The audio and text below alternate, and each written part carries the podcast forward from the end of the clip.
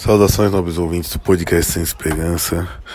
Eu vou contar uma anedota para vocês do coelhinho felpudo, do ursão e do leão.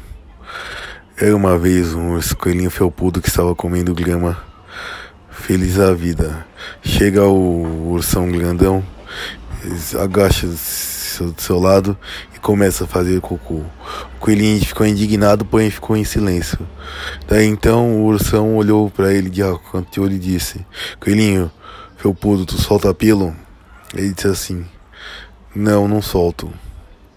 Aí então o ursão pegou e limpou a bunda com o coelhinho felpudo, deixando-o besuntado de bosta. No dia seguinte, o Ursão Grandão estava andando na rua e encontrou. Encontrou o leão que disse assim: Ih, leão, vi você dando. E ursão, eu vi você dando a bunda pro coelhinho felpudo lá. Você lembra o, o ursão fortão, grandão, machão, mas você é mó bichona, hein?